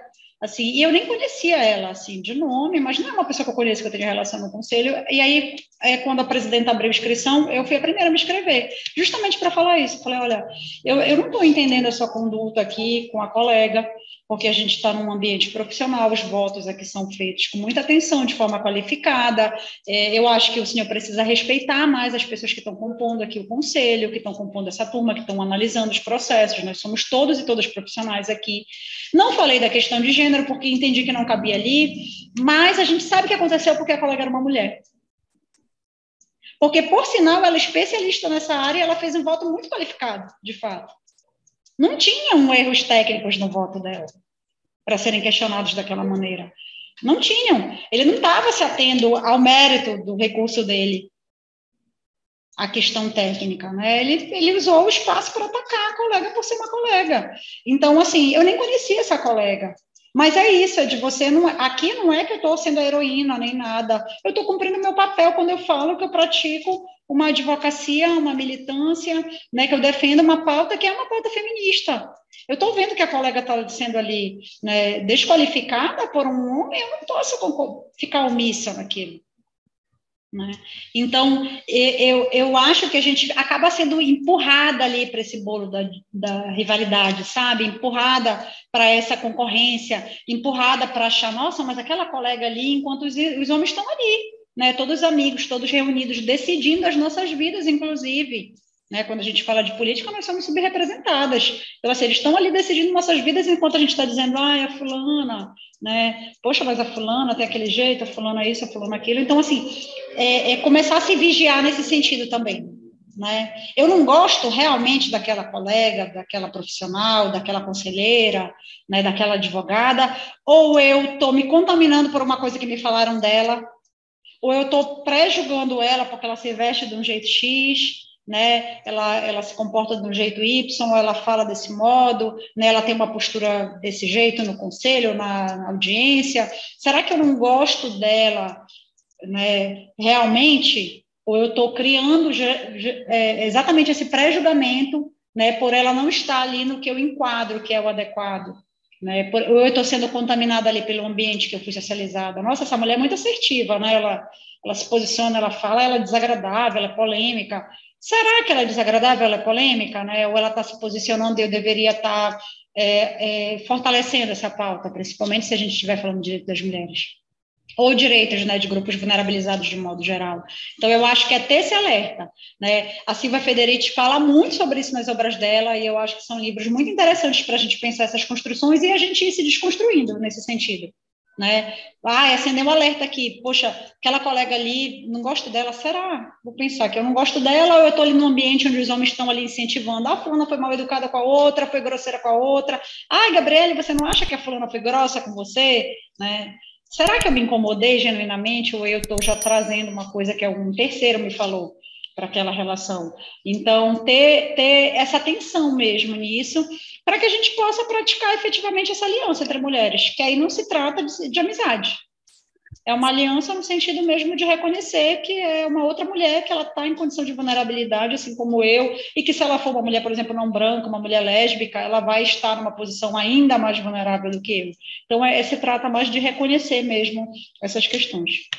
você falou de, de pauta é, do patriarcado, que é uma, uma pauta que exclui, né? E algo que eu quero trazer, inclusive da minha experiência com vocês, é exatamente uma pauta que inclui, porque de forma nenhuma, algo que eu ouvi e vi muito lá entre essas mulheres e homens, porque eventualmente tinha um ou dois homens é. ali na pauta, é exatamente de a preocupação de trazer eles para a discussão, para fazer com que eles ouçam os problemas.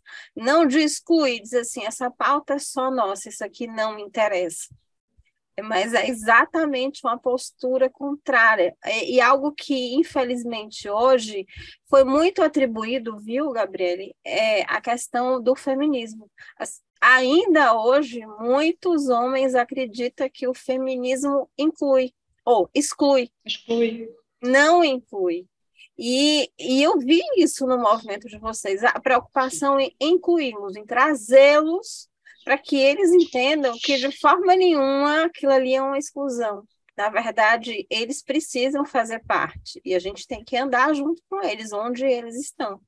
É, se os homens não estiverem envolvidos nessa discussão, nós não avançamos. Não tem como. A gente não sai do ponto onde a gente, onde a gente está, não. Eles precisam estar incluídos mesmo, ouvindo, apoiando, né, se posicionando também para que a gente possa avançar, de fato. E é por isso que eu sempre falo, sabe, Dani? Quando a gente chama os homens a participar desses eventos, como a Gabi colocou, como você está colocando, a importância deles se sentirem parte e eles têm que ter algum start de interesse. Por que, que eu vou participar daquela tarde inteira daquela palestra sobre é, política para mulheres? E o interesse que eu sempre tento instigar nos homens é: todo homem tem uma mãe.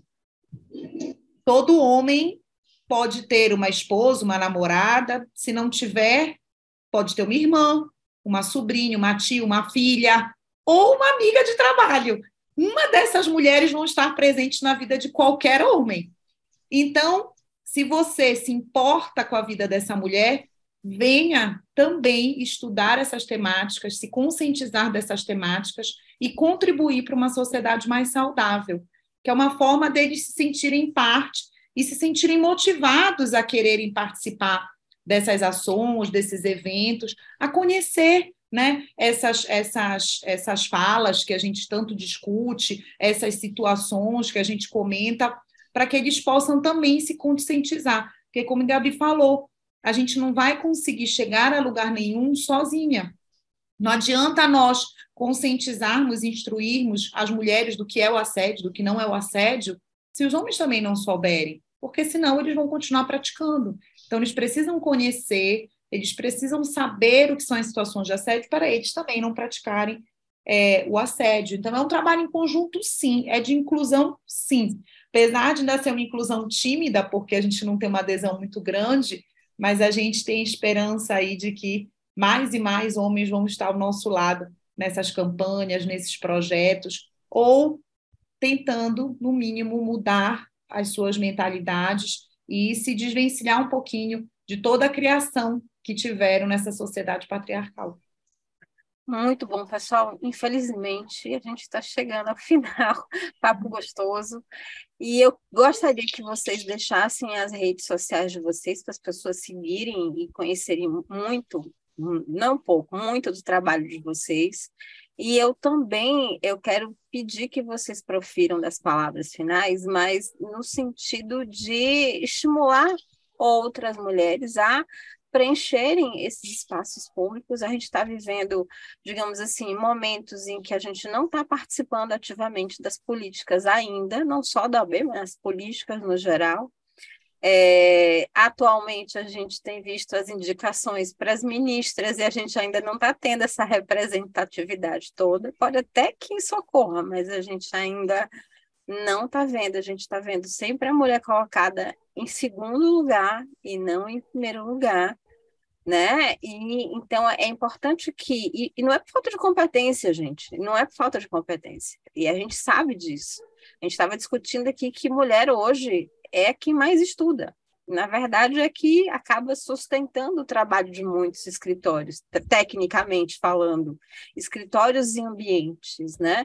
Então, eu quero que vocês sirvam de inspirações e deixem insights e dicas para essas mulheres também ocuparem esses espaços de protagonismo em suas vidas, em suas carreiras e, por que não, em ambientes políticos.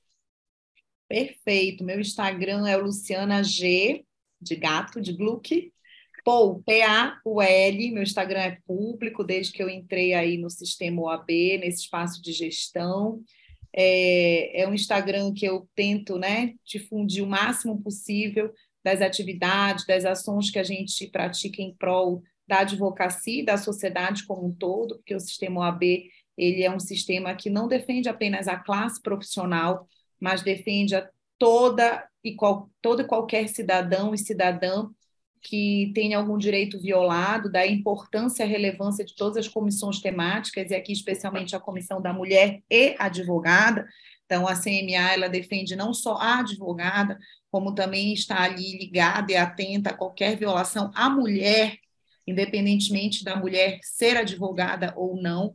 É, é a atuação da OAB justamente em decorrência do juramento que nós fazemos quando recebemos a nossa credencial, nossa carteirinha de advogadas, onde prometemos defender todos os direitos fundamentais, defender o Estado democrático de direito. Quando a gente fala de direito fundamental, não são só as advogadas que têm direito fundamental, todas nós mulheres temos direitos fundamentais. As comissões temáticas da OAB Pará, no caso, elas perguntam quase 80 comissões. É muito importante que vocês façam parte dessa comissão, participem dos encontros, das discussões. É uma forma de qualificação profissional, é uma forma de qualificação cidadã, digo ainda. É muito importante você conhecer, você conhecer as temáticas, você conhecer as pautas, não só a questão da CMA, como todas as outras comissões temáticas que a gente tem, de criança e adolescente, é, LGBTQIA, a comissão é, de diversidade sexual, é, enfim, tantas e tantas comissões que a gente tem, com certeza, uma delas está relacionada, é atinente a uma área do seu interesse. E a importância também de você estar dentro dessas comissões, além de, de todo o conhecimento que você adquire, é também é, a importância de você estar participando de um movimento fortalecedor da sociedade como um todo. Você vai ser mais um propulsor, mais um propagador de conhecimento, de informação que a gente tanto precisa, de informações fidedignas, ok? Nada de fake news, e sim de informações necessárias. E sem sombra de dúvidas, aqui me encerrando, em relação à mulher, é, saibam que é muito difícil para nós mulheres ocuparmos os espaços de liderança, os espaços de gestão, não apenas a advocacia. É muito difícil e às vezes alguém pode olhar para a gente que está ocupando esses espaços, é, ah, para ela é fácil, ela consegue, ela tem uma rede de apoio, eu de fato tenho uma rede de apoio, que se não fosse a rede de apoio eu não estaria. Mas não adianta ter só a rede de apoio, porque as dificuldades existem, mesmo nós tendo a rede de apoio. Então, é, pensem em nós como pessoas que estão acolhendo estão para justamente compreender as dificuldades e exponham as dificuldades.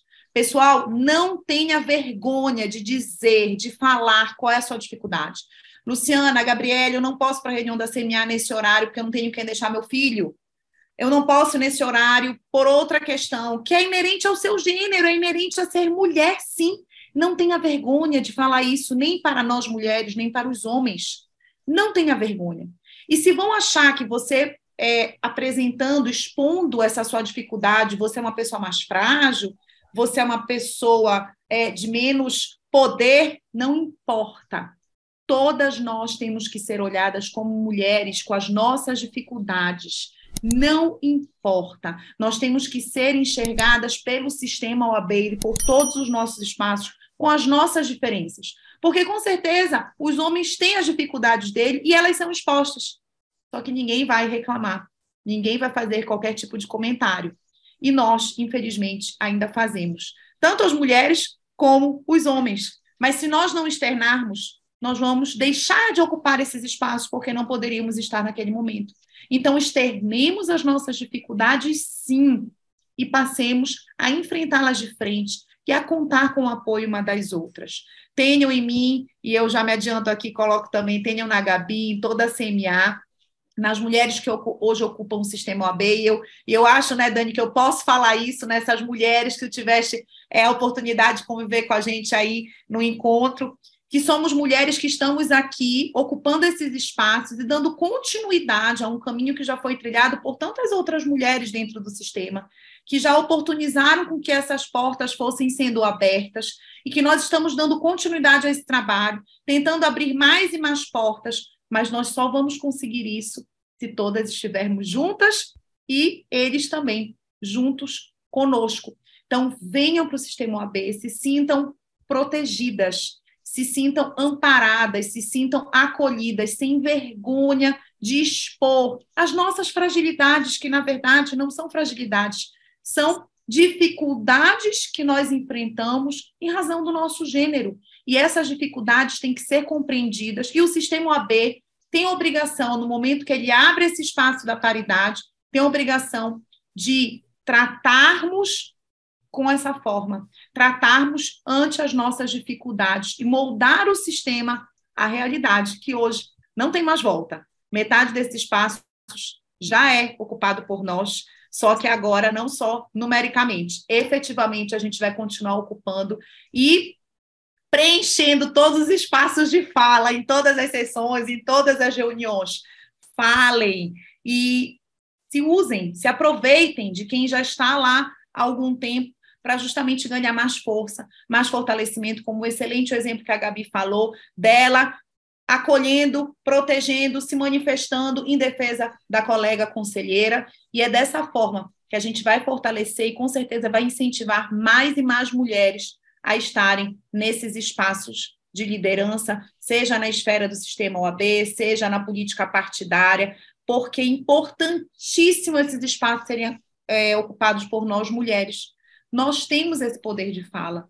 Nós olhamos as dificuldades e vamos nos preocupar no momento das, dos planejamentos, no momento do, das ações que serão realizadas.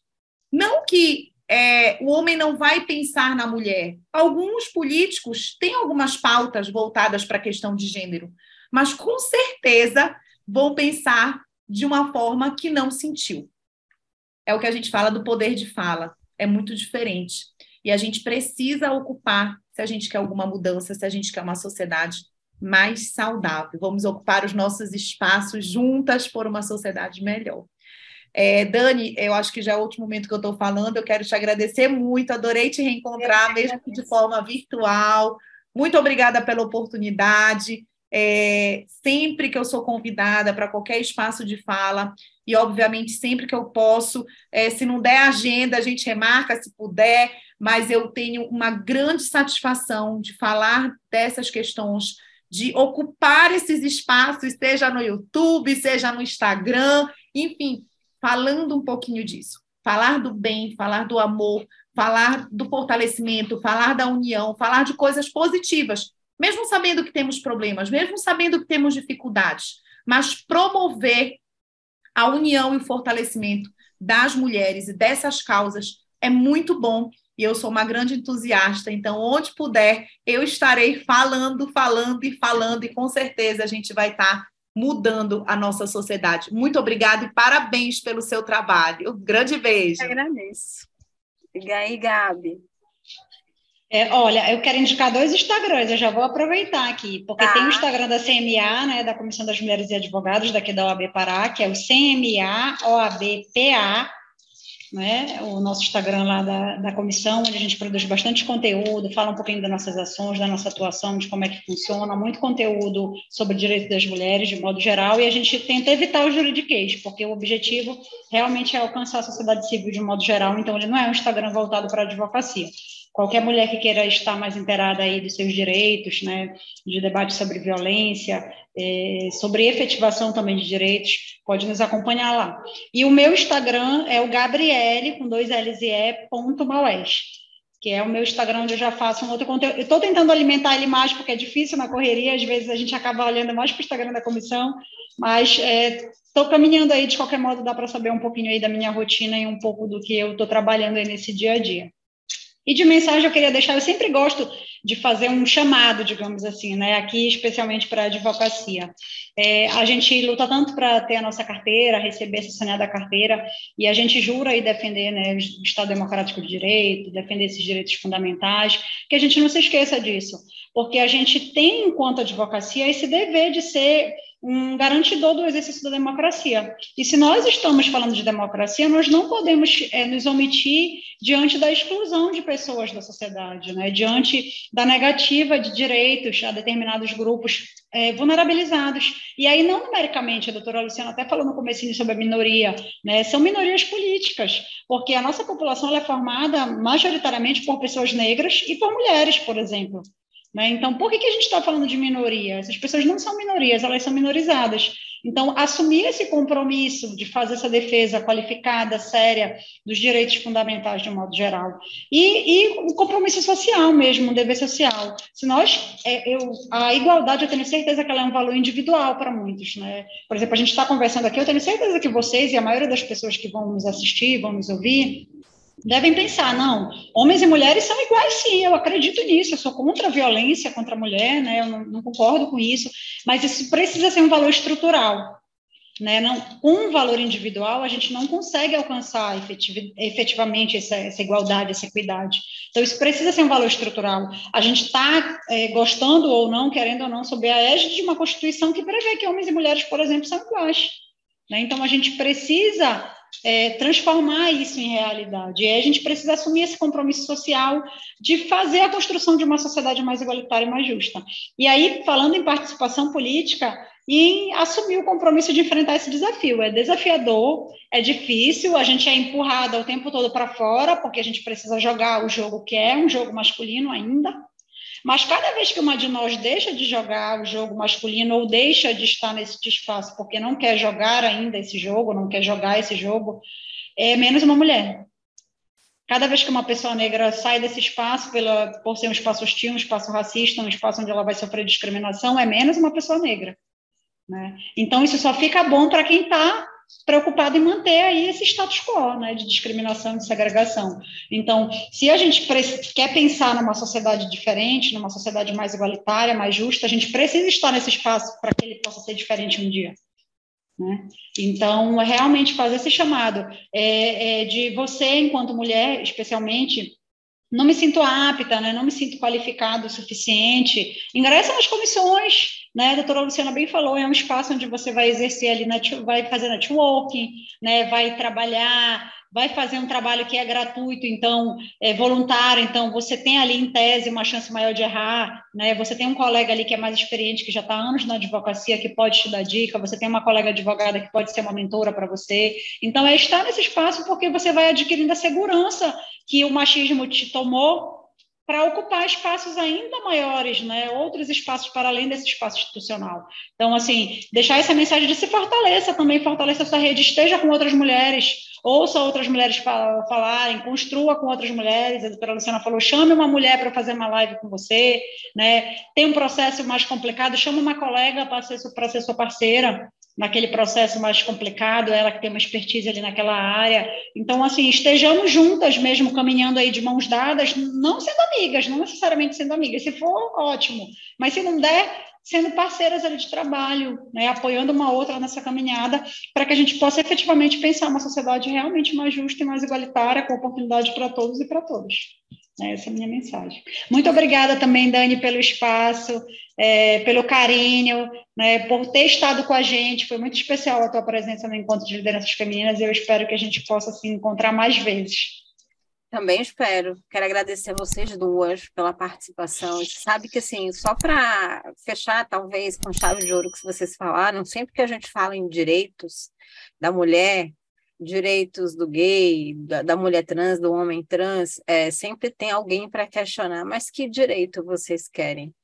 E eu, eu, acho importante colocar isso, que eu já, já, já entrei em alguns embates, assim, eu não quero, mas eu não consigo ficar calada, é impressionante. Então, eu sempre coloco o mesmo que o seu, porque o mesmo que o seu. E ainda falo, porque na hora de pagar os impostos, o Estado, a União, ele não discrimina ninguém. Então, eu quero o mesmo que o seu. Porque você pode exercer. Por que, que eu não posso? O meu só está no papel. Eu juro que eu quero ficar calada, mas, menina, é impressionante que o povo não me deixa, sabe? Não, não consigo ficar. Queria, mas não consigo. Enfim. Quero agradecer mais uma vez, doutora Luciana, doutora Gabriele, dizer à nossa audiência que a DVCast está indo ao ar, especialmente em dezembro aos domingos, em função das festividades do final do ano, mas que normalmente ele vai ao ar no YouTube aos sábados, às 15h45 da tarde, às segundas-feiras, seis e meia da manhã em ponto, nós estamos disponível também em vídeo no Spotify, em uma aba especial, e em áudio nos principais agregadores de podcast. Você pode escolher onde você quer ouvir ou ver o nosso podcast. A gente está no Apple, no Deezer, no Google, na Alexa, onde você desejar.